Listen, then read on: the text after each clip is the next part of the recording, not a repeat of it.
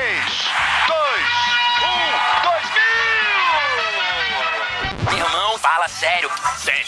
Ó, quer pagar quanto? O computador do milhão geração 3 é irado. Até o começo dos anos 2000, colocar as mãos em um mangá, as famosas histórias em quadrinhos do Japão, era uma coisa um pouco difícil. Pouquíssimas histórias chegavam por aqui. Na maioria, as que chegavam eram aquelas que já estavam no ar e faziam sucesso na televisão. Eles chegaram para arrasar com os inimigos.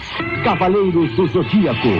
Outro fator que contava era a distribuição dos quadrinhos e revistas no país, que era muito, mas muito ruim. Edições demoravam semanas e até mesmo meses para chegar em cidades fora do eixo sul e sudeste. Isso quando elas chegavam. Que merda. Já os animes, tudo que a gente tinha era aquilo que passava na TV. Se a emissora resolvesse cancelar a exibição de uma animação, você nunca saberia o final dela. E também ficávamos reféns de quantos episódios a mesma comprava. Vídeo caso de Cavaleiros do Zodíaco, que por meses, quiçá anos, repetia o mesmo arco, aquele do santuário, de novo e de novo e de novo, porque era tudo que a manchete tinha comprado e dublado na época. Eu não estou suportando mais. Ou seja, ser fã de cultura pop japonesa era uma coisa muito difícil. Mas foi aí que a internet chegou e mudou a porra toda.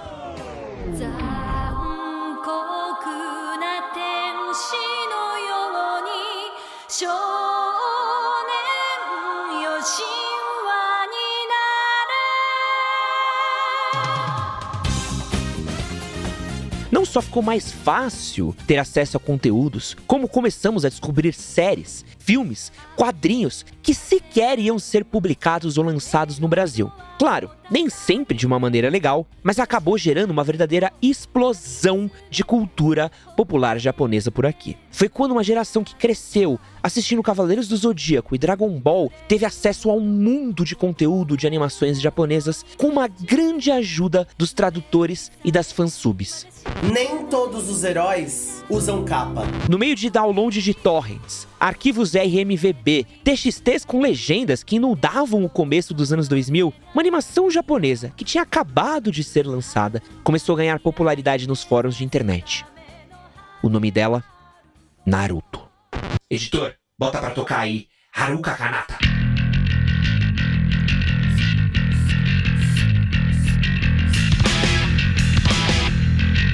Ó, pra quem é fã de anime, top 10 músicas de anime, tá? Podemos fazer aqui uma, uma seleção de época.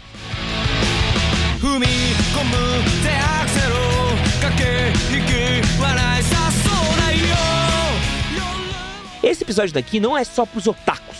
Pra quem não sabe, otaku é o fã de cultura japonesa, tá? Ficou sabendo aqui por causa da gente. Então, não vamos falar aqui só pra quem é otaku não, tá? Porque nesse episódio, a gente não vai falar de um simples anime. Vamos falar de um fenômeno que ultrapassou décadas e gerações. Diferente de algumas outras séries de anime que fizeram sucesso no Brasil e tiveram seu boom, como Cavaleiros do Zodíaco ou Yu Yu Hakusho, Naruto nunca teve uma febre e depois parou. Pelo contrário, a série parece fazer cada vez mais sucesso, mesmo com o passar dos anos. Não é difícil você trombar alguém na rua usando uma camiseta com uma estampa da Akatsuki, ver uma criança com uma bandana da aldeia da Folha, ou até mesmo correndo por aí, que nem os ninjas da produção. E até mesmo o próprio lamen, o famoso macarrão japonês, acabou virando o prato favorito e popular entre os fãs do anime. Aqui em São Paulo, no bairro da Liberdade, tem inclusive uma casa de lamen que tem como temática Naruto. Pra você entender um pouco da popularidade da produção. Porra! Mas a grande pergunta que a gente quer responder aqui nesse podcast é essa: por que Naruto se tornou tão popular em meio a tantas outras histórias do tipo? Esse cara é foda. Sejam muito bem-vindos a mais um Wikipod, o seu podcast biográfico com histórias incríveis. Meu nome é Edson Castro e eu falo diretamente da Pod 360. E hoje vamos falar um pouco de um dos animes de maior sucesso no Brasil. Se você tem algum amigo que curte Naruto e é apaixonado por animes, compartilha com ele esse nosso episódio, seja pelo Insta, pelo WhatsApp, por onde for, que você pode acreditar que ele vai gostar dessa edição daqui.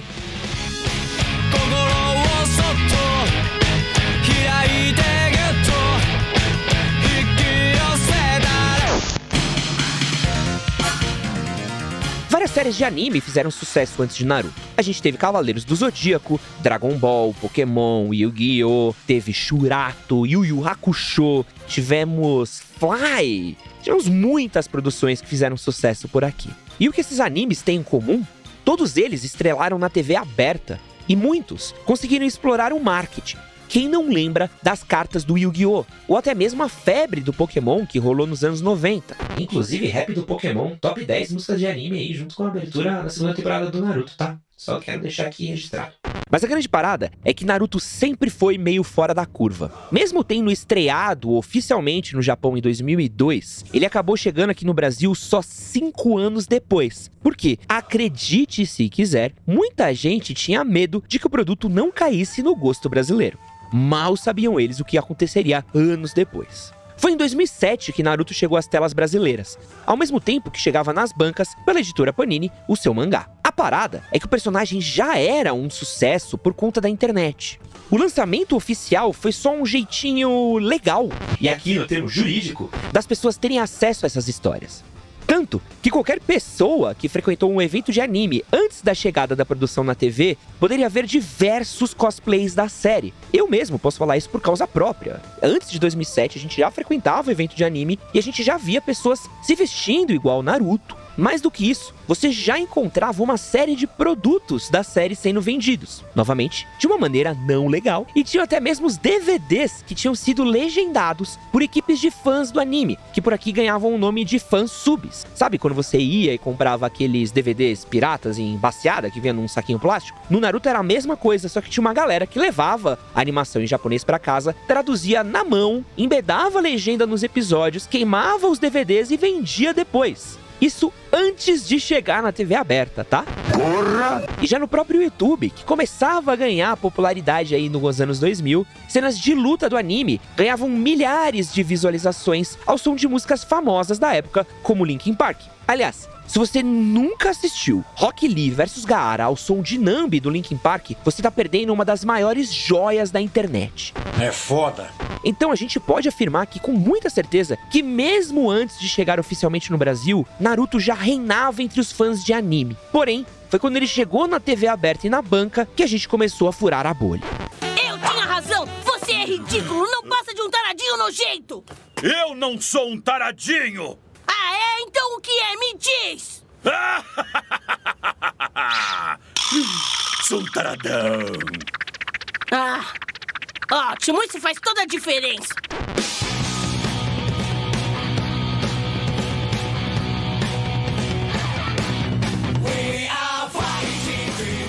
E esse sucesso foi um fenômeno mundial. A história do jovem órfão que sonha em se tornar o grande líder da sua vila foi o maior sucesso de vendas da TV Tóquio. Só no período de 2015 até 2016, a emissora fez mais de 134 milhões de dólares de comerciais. 75% a mais do que fez no ano anterior. Algumas pesquisas apontam que a propriedade intelectual Naruto foi avaliada em 2 bilhões de dólares. Pra você ter uma ideia, é pelo menos metade do valor do que a franquia Star Wars e Indiana Jones foi vendida pra Disney.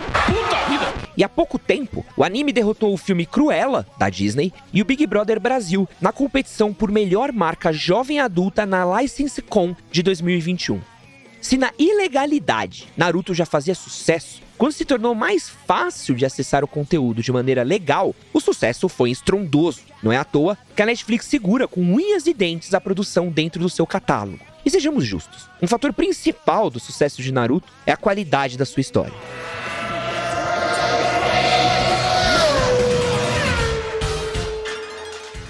Galera, já que a gente tá falando de animes que fizeram sucesso na televisão brasileira, queria recomendar pra você o nosso episódio 71, quando Senna conheceu Goku. Fica a dica. Aliás, se você tem curtido esse e outros episódios do Wikipod, digita o Wikipod na barra de pesquisas, clica no três pontinhos e classifica a gente com cinco estrelas.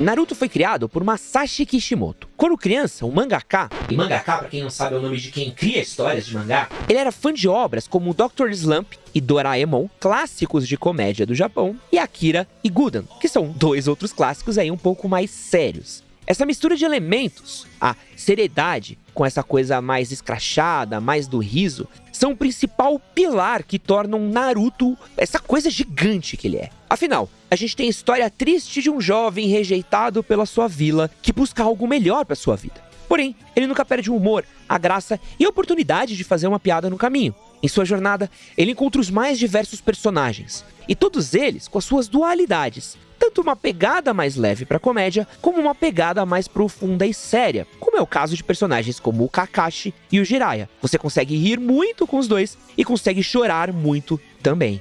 Ambos têm essa pegada de comédia pastelão, ao mesmo tempo que guardam uma história de origem profunda e que vai se entrelaçando com a história de Naruto ao longo do anime. E sério, cara, a gente consegue ficar horas aqui falando da qualidade dos personagens secundários de Naruto.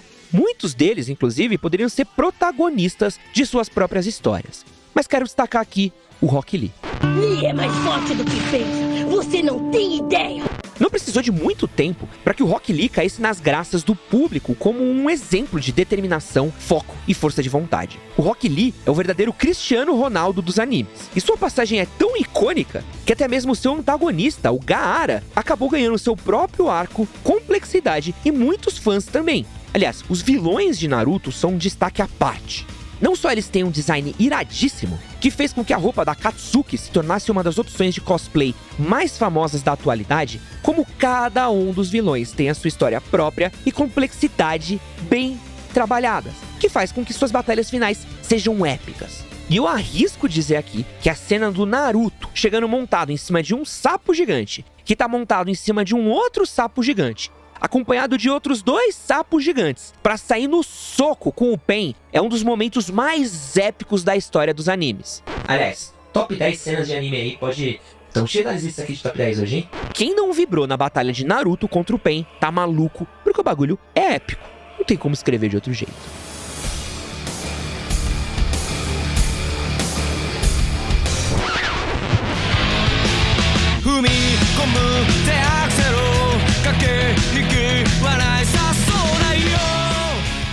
Terminar, a gente precisa falar de como o Naruto talvez seja o personagem japonês mais brasileiro que existe. O Naruto não é o melhor aluno da classe. O Naruto é um menino pobre e rejeitado por outras crianças. Elas tiram o barato dele, fogem dele. Ele vive aí, basicamente à beira da miséria, mas nem por isso ele perde seu senso de humor. Naruto Uzumaki é escrachado, adora tirar um barato das autoridades ao seu redor e sempre que pode, usa a malandragem ao seu favor para alcançar a vitória, como é o caso quando ele usa o absurdo da técnica sensual.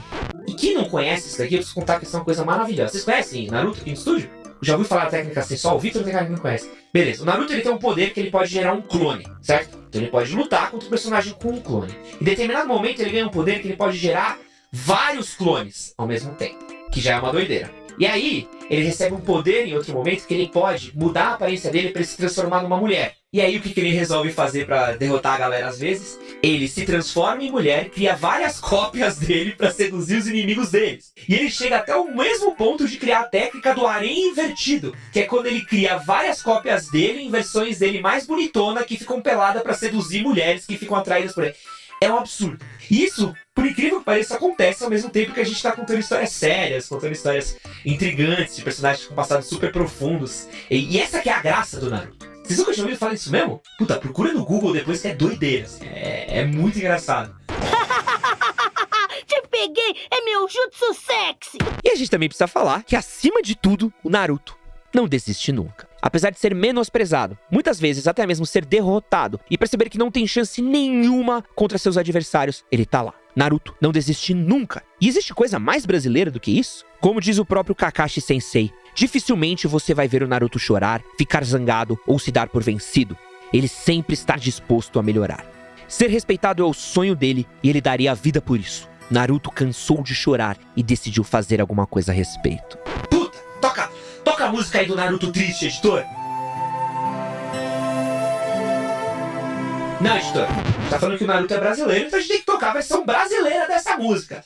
Toca aí o funk do Naruto triste, por favor.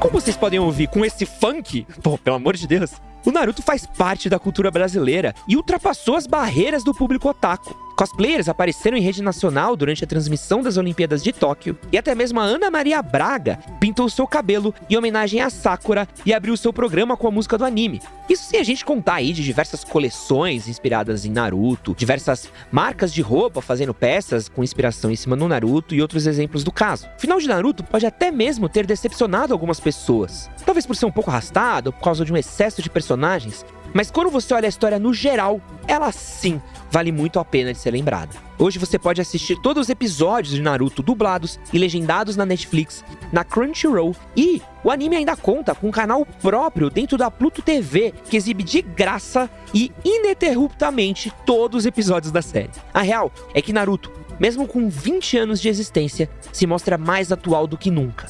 Longa vida a Naruto Uzumaki, que pode ser meio dura às vezes, mas estará para sempre no coração dos fãs de anime. Toca o funk do Naruto aí de novo, editor, tá maluco? E se você quiser ouvir mais histórias do Wikipod, seja sobre celebridades, teorias da conspiração, histórias em quadrinhos, anime, mangá, o que for, ativa o sininho, segue a gente e fica ligado para quando sair mais um novo episódio. Assim, encerramos mais um Wikipod diretamente da Pod 360 comigo, Edson Castro. do cha do do cha.